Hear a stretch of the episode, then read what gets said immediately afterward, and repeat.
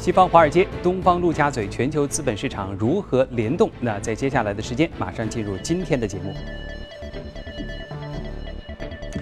法国巴黎十三号晚间呢，遭遇了系列的恐怖袭击。分析人士普遍认为，那这一事件呢，将会加剧投资者对于国际安全的全局的担忧，避险情绪可能会快速的升温。预计呢，在短期内，全球风险资产将会面临抛售的压力。欧洲股市首当其冲，而美国的国债、黄金、美元等等避险资产将会受到追捧。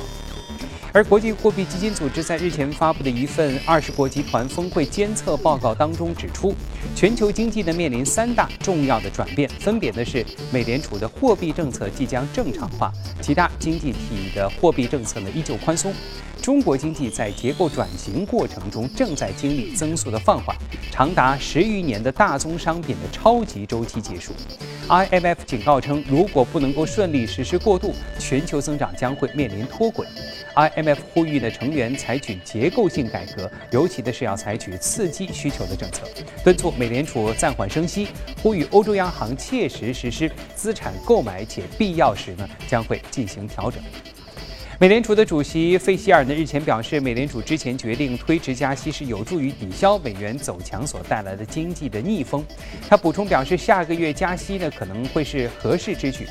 费希尔同时警告称，美元升值对于美国经济增长造成的影响可能会有所持续。而欧盟统计局日前公布的统计数据显示，欧元区的第三季度经济环比增长百分之零点三，不及预期；同比是增长百分之一点六，同样不及预期。在主要成员国当中的德国、法国还有意大利的出口数据疲软，反映出多个大型发展中的经济体的增长放缓的经济影响。那分析认为，最新的数据加大了欧洲央行十二月进一步扩大量化宽松计划的可能性。上周呢，欧洲央行的行长德拉吉曾经表示，决策层已经为扩大购债做好了准备。在发达国家和亚洲其他新兴经济体增长疲弱的情况下，印度经济自2014年开始逆势上扬，表现出了强劲的复苏势头。去年的五月，莫迪政府上台之后，立即启动了以经济增长为目标的大规模经济改革计划。印度政府公布的数据显示，今年的二季度，印度国内生产总值同比增长百分之七。同比增速虽然比一季度有所放缓，但是上半年整体仍然增长了百分之七点三，领跑金砖国家。好，那么在浏览完了宏观方面的最新消息之后呢，接下来我们来关注隔夜美股收盘的最新表现。那隔夜呢，美股收盘，我们看到的这个三大股指呢，都是出现了下跌，道指呢下跌百分之一点一六，报在一万七千两百四十五点二四点。最新呢是纳指呢是下跌了百分之一点五四，最新报在四千九百二十七点八八点，而标普呢是下跌了百分之一点一二，最新收报于两千零二十三点零四点。好，那接下来的这个时间当中呢，我们将会和各位呢一起来了解的是美股方面的最新情况。那接着呢，我们要为各位来连线的是我们的前方记者葛威尔，来有请葛威尔。主持人，上周五美国公布十月份零售销售额增长百分之零点一，和九月份的增长持平，不及此前市场预期的增长百分之零点三。投资者非常关注零售销售额的情况，一来是它可能会对美联储十二月份加息起到一定的作用；另外一方面呢，包括了陆续公布财报的梅西百货、J.C. Penney、Nordstrom 的零百货公司的财报都不及预期，令到市场对于整体美国消费者支出呢是。依然有所担忧。在板块方面，非必需消费品板块下跌百分之二点五，领跌标普五百指数；信息科技和能源板块跌幅紧随其后。纳指自十月二十三号以来首次跌破关键的五千点的心理关口。苹果午后跌幅。明显是纳指承压的一个主要原因。财报方面，百货公司 Nordstrom 午后跌幅超过百分之十五，创下了两千年七月以来的最差单日表现。该公司公布的财报显示，每股盈利较预期低了十五美分，营收同样不及预期。另外呢，也是百货板块，J.C. Penney 公布财报，每股亏损较去年同期缩窄三十美分，可比店销量上涨百分之六点四。不过，在整体的这个百货板块示威的影。影响下呢，该公司的股价下跌超过百分之十。分析师认为呢，伴随着消费者的消费方式出现变革，整个消费板块的估值正在进行重塑。主持人，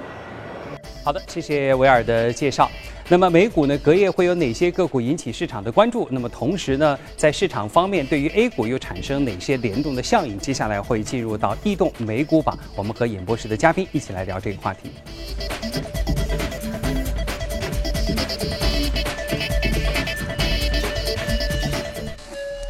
好，在我们今天的上海演播室当中，为各位请来的是来自盛宝银行的市场分析师罗康杰，欢迎康杰来到今天的节目当中。那么在市场方面呢，我们看到美联储的升息呢，预期开始令得这个企业的盈利下滑，令得市场承压。那么另外呢，就是美股，我们刚才也看到了，这个上周呢三大股指都是出现了比较大幅度的下跌。另外再加上周末的这个巴黎的恐怖袭击的是一个事件，所以呢这几个效应的叠加，对于整个的这个市场的接下来的这个走势，你觉得会产生什么样的影响？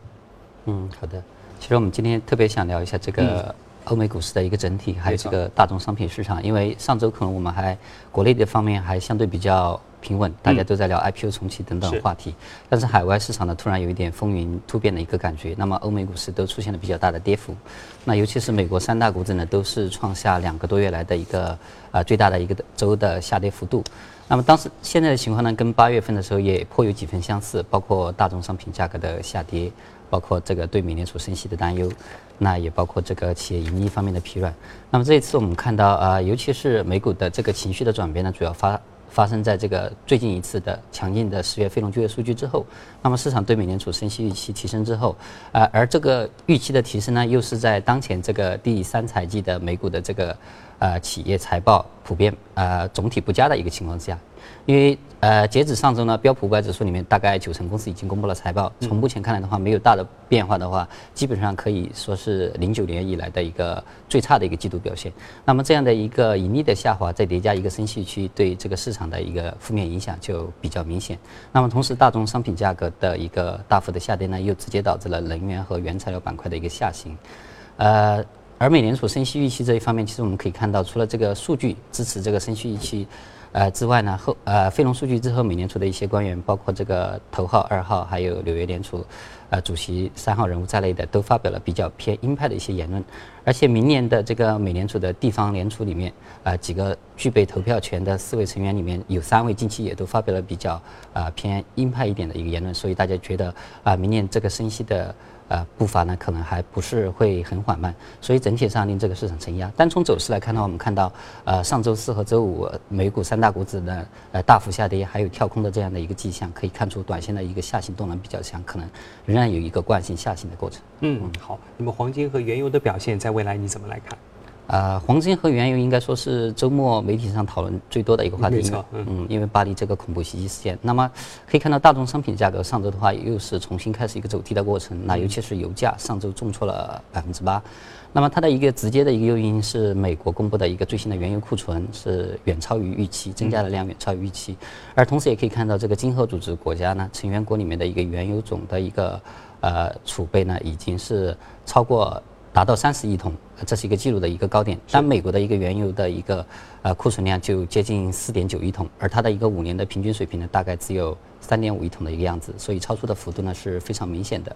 那么这样的一个过剩，再加上俄罗斯和沙特等国在这个呃为了争夺市场份额，在这个产量上是互不相让啊，都是在有创纪录的一个原油产量，所以供应仍然是大于需求。那么再加上美元近期的一个重新走强，突破之前像九十七、九十八的阻力区间之后呢，再次冲击一百，所以对油价的一个。打击呢也比较明显。当然，这一次这个巴黎恐怖袭击事件之后呢，市场普遍就呃总体上我们看到多数观点可能觉得啊，一旦中东的这个紧张局势升级，比如说打击 ISIS 它控制下面的一些个油田，打击它的一个原油的一个走私活动啊，同时也对当地的一些管道和运输带来一些个负面影响的话呢，可能会在短期刺激油价反弹。嗯那么。当然，也有少部分的观点认为，就是说，如果说这个紧张局势没有升级的话，那么对于欧洲来说，它可能它的一个旅游啊、航空业受到影响，整个经济受到影响，对于原油的一个需求是不利的。但是我们认为前一种的可能性比较大一点，是，就是说，可能这种紧张局势在短期内对油价呢，呃，提供一定的支撑，嗯，看它是不是会跌破前期的一个低点。嗯那么，但是从更长期看，油价可能，呃，它的一个寻底的。之路呢，还是会回归基本面呢，还是比较漫长。嗯，包括大宗商品，我们认为也一样，因为之前市场对于中国呃出台刺激措施，使这个经济见底回升的一个预期非常强烈。但是最新的一些数据也显示，呃，中国这个见底的可能就是谈的这个 L 型会走得比较长一点。呃，也包括我们的一个经济呢是向啊更多的向消费转型，它带来一些结构性变化，也是不利于这些大宗商品。嗯，那么黄金的话，我们觉得有一点类似，就是从短期来看的话，可能这个因为前期也是暴跌之后本身有。一个空头回补的一些个需要，呃，同时呢，也看到金价在重新跌到啊一千零几十美元之后呢，有一些实物买盘的出现。那么，如果这个中东局势紧张局势加剧和避险情绪升温的话，对于金价来说，短期应该是比较会比较明确的一个短线的一个利好。嗯，好，谢谢。那康杰，接着我们来说说异动股哈，因为我们发现，在医疗器械板块的 Penbra，呃，它的这个股票的股价开始出现了这个异动哈。那我们首先来看一下这个涨幅榜的情况。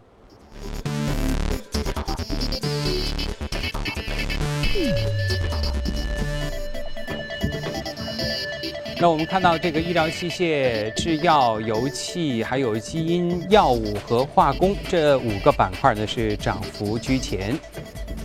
在个股方面 p e n b r a 呢是上涨了百分之二十三点六七，啊是四十九块八美金。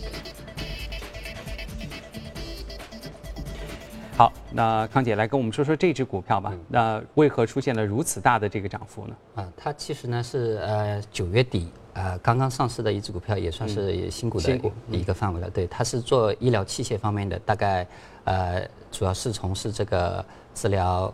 神经系统还有这个血管方面，主要治疗中风疾病相关的一些介入介入治疗方面的一些耗材和一些设备。嗯，那么它其实九月份上市到现在呢，整个股价大概涨了百分之。呃，百分之二十多，现在市值大概十多亿美元。它的主要一个业务呢，还是在美国当地，啊，把它的一些个呃介入治疗的一些器材呢，销售给当地的医院，大概占七成。国际业务呢，可能有三成。嗯那么它上周的上周五的这样的一个跳涨呢，呃，还是因为它当天公布的一个财报，算是它上市以来的一个。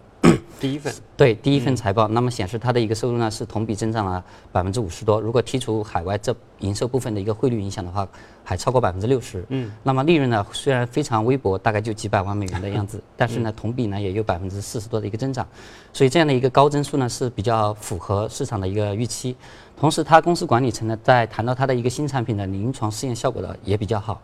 而且预计未来的一个增长空间比较大，所以对股价呢带来比较大的一个刺激作用。嗯，医疗器械方面呢，其实我们，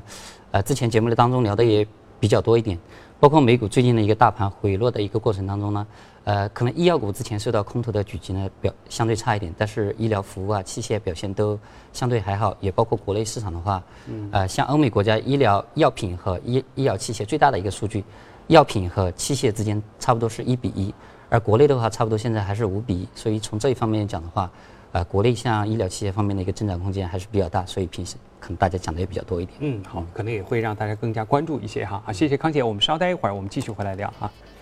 接着我们和你一起来了解最新的全球公司资讯。根据彭博社日前的报道，两名消息人士透露呢，德国大众集团正在与多家银行合作，计划呢筹集最多是两百亿欧元的短期过渡性融资，以便呢证明公司拥有充足的流动资金，来应对排放作弊危机所带来的考验。消息人士表示呢，大众目前呢并不需要这笔资金，该公司寻求筹资的目的是准备好额外的资金，以便建立起一种财务上的缓冲。另外呢，根据《华尔街日报》的报道，通用汽车啊正计划呢成为首个在美国销售中国生产汽车的主要汽车制造商。通用汽车计划明年初开始销售在中国生产的一款中型 SUV 别克的昂科威。通用汽车预计其年度进口量将会在三到四万辆之间。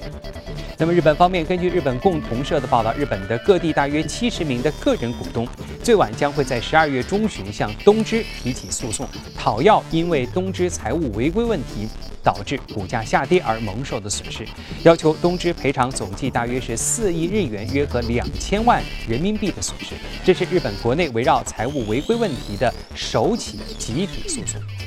而英国方面呢，严重欺诈办公室上周呢向巴克莱和德意志银行的前十名前员工的刑事诉讼，指控他们涉嫌操纵欧元银行同业间的拆借利率。这是英国当局首次就利率操纵案对于个人提起刑事诉讼，这也是迄今为止全球利率操纵调查当中面临检控人数最多的一次。另外呢，欧洲央行的英国央行的首席经济学家警告称，未来的二十到三十年呢，美国的八千万个工作岗位将会面临被机器人接管的风险，相当于十月非农就业人口的一半以上。英国最多一千五百万个工作岗位也将会面临威胁，相当于该国就业人口的约一半。最可能被机器人取代的是包括了行政管理、生产和文书职位。那会计职位被机器人取代的可能性高达百分之九十五。不过呢，在需要高层次推理、创造性和认知能力的职位上，人类则相对机器更具有优势。在看过了全球公司的动态，接着呢，我们继续回来和康杰一起来聊聊今天值得关注的美股。我们来关注的是美股放大镜。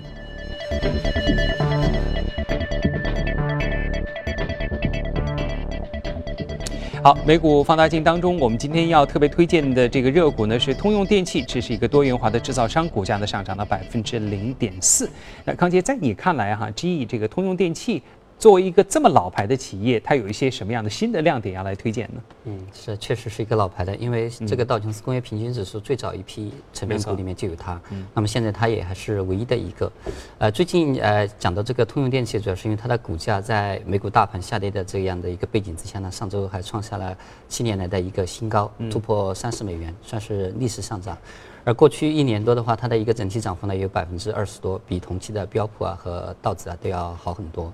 那么其实这个公司大家都很熟悉了，因为它呃很多产品大家可能都比较熟悉，嗯，呃包括它的电力电气设备啊，呃以前的家电，还有这个呃航空发动机等等，对，那么都是应该是全球各。这个相当于各细分领域的算的都算得上是龙头了，那么但是呃从仔细看的话，它像它去年的一个营收一千五百一千五百亿啊一千五百多亿美元看起来非常大，但事实上它早在两千年的时候就已经有一千三百亿了。其实这个过程当中它的一个增长是非常缓慢的，对，非 常缓慢的。尤其是在金融危机之前呢，它的一个很大的一部分半数的一个利润呢是来自于它的一个金融部门，但是在金融危机当中呢，这样的一个。呃，就对它，尤其它的保险业务呢，受到巨大的一个冲击，对利润产生了比较明显的一个影响。所以这之后呢，他就决定要重新回归它的制造业，回归它的一个核心的一个工业和高端，呃，装备制造。这个和我们现在讲的这个倒是蛮契合的。嗯。那么之后呢，它是相继是割掉了它的一个非核心的，像这个媒体业务，也包括它的家电业务都剥离出去了。嗯。那么同时又加大在这个机器大数据还有工业。呃，互联网方面的一个投入，那么更加专注于它的一个呃工业方面的一个制造和技术的一个研发，研发投入呢也从之前差不多一度降到百分之三，现在又回到百分之五左右。嗯。那么同时，它今年四月份的时候呢，进一步啊决定剥离它的一些个呃旗下的通用资本里面的一些个金融方面的业务。那么。当时在四月初公布这个消息之后呢，它的股价就有比较大的一个上涨，说明资本市场对它的这样一个决定呢是比较欢迎的。那么它像它的一些房地产、啊零售、银行、信用卡业务都相继剥离出去，只啊保留自己的呃给这个比如说发动机啊。电气设备进行融资的医疗设备进行融资的方面的一些金融业务在里面。那么这一次我们也看到，像最近呃美股八月份重挫的时候，它也有一波跳水。但是这些大公司呢，我们想当时主要是因为一些呃短期的一些流动性问题。那之后它的股价就迅速的回升，啊，并且在这个九月份和十月份呢再次创下一个新高，而同期这个指数呢是并没有创下啊一个新的高度的。那么从这一点可以看到呢，市场对于它的一个呃回归它的一个核心的一个。